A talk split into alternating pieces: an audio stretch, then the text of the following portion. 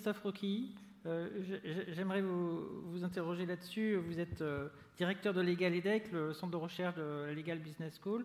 Vous avez, je vais me permettre de projeter un petit slide. Vous, vous êtes en train de sortir, et on n'est pas en exclu, mais pas loin, parce que c'est sur le mois de novembre, une enquête. ce qui nous intéressait, c'est que c'était une enquête auprès des 100 leaders pour les appeler comme ça, les 100 leaders du monde du droit et sur, leur, sur ce qu'ils ont euh, estimé, ce qu'ils ont pensé être important pour leurs équipes.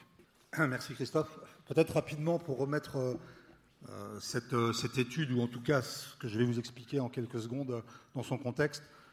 Donc en fait, nous, nous avons réalisé avec la FGE, qui est l'Association française des, juristes d'entreprise, une étude auprès de, de 100 leaders du droit, donc des personnes qui, directrices juridiques, directeurs juridiques, associés en cabinet, euh, directeur d'école d'avocats, euh, et puis certains acteurs de la legal tech. D'ailleurs, certains sont présents ici, Pierre Berlioz, euh, Camille et Eric, je, remercie.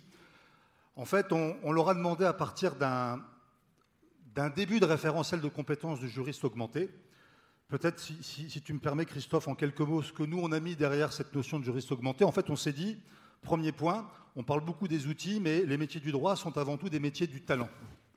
C'est une industrie de talent. Le juriste, euh, je pense que c'est le cas de tout le monde ici, ou quasiment, nous avons été, nous, formés, éduqués en tant que juristes euh, à développer une intelligence singulière. C'est celle de l'expertise juridique.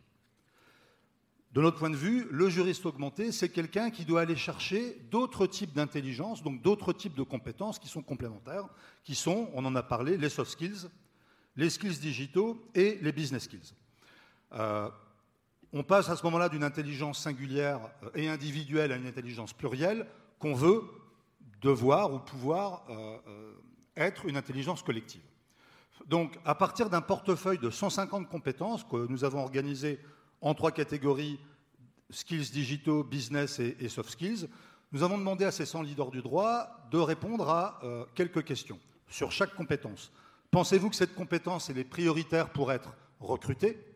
Donc là, on a un focus plutôt jeune diplômé, étudiant ou, ou collaborateur débutant. Pensez-vous que cette compétence est prioritaire pour performer, progresser? Donc là, on va vers une logique plutôt de prise de responsabilité, mission de management juridique au sens large du terme. Pensez-vous que cette compétence est prioritaire pour être recruté et pour performer et progresser? Donc les deux, ou euh, elle n'est pas prioritaire.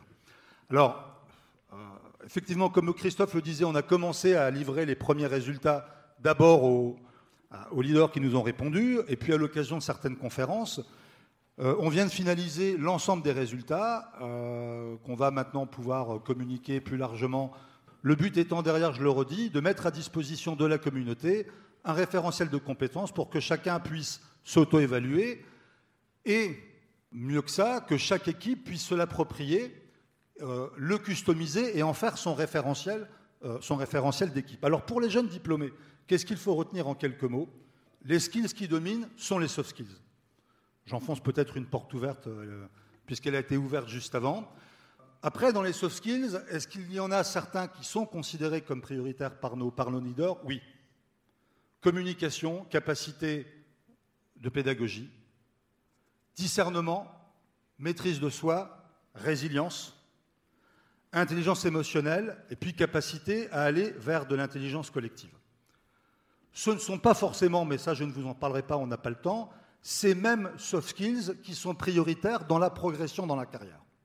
Et d'ailleurs, on se rend compte que sur le top 30 des skills prioritaires pour progresser et performer, ce ne sont plus les soft skills qui sont euh, majoritaires, ce sont les skills digitaux, pour un certain nombre de raisons. Sur les business skills, qu'est-ce qui est attendu euh, de la part des jeunes diplômés ou des jeunes collaborateurs? Euh, alors c'est vrai que c'est une expression qui peut faire tarte à la crème, mais il y a une réalité derrière. C'est être capable d'être un vrai business partner, c'est-à-dire à, l'écoute de son client, centré sur son client. Et d'ailleurs, plus les skills digitaux vont se développer, plus vous allez pouvoir euh, quelque part externaliser le plus désagréable du métier, et plus vous allez pouvoir vous centrer sur vos clients. Deuxième chose, la capacité à négocier.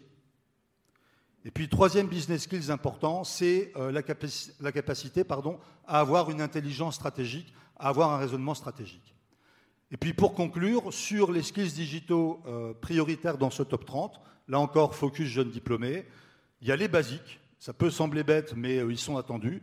Savoir se débrouiller avec un Excel, ça semble être important quand on débute dans la, dans la carrière ou dans certaines carrières. Et puis, deuxième, deuxième tendance qui semble forte, là encore sur ce focus jeune diplômé, c'est une capacité à maîtriser les fondamentaux de la compliance en matière de confidentialité des données et dans les échanges. Le client est sensible à ce que son juriste, alors a fortiori si c'est un avocat, mais c'est vrai aussi pour un juriste d'entreprise, bah, soit respectueux de certains fondamentaux sur les échanges euh, avec son client, leur confidentialité, comment c'est stocké. Euh, habituez-vous peut-être à utiliser autre chose que du Gmail. Euh, ça sera ma conclusion. Euh, voilà, donc euh, j'espère qu'on pourra partager prochainement avec vous beaucoup plus d'informations. Merci.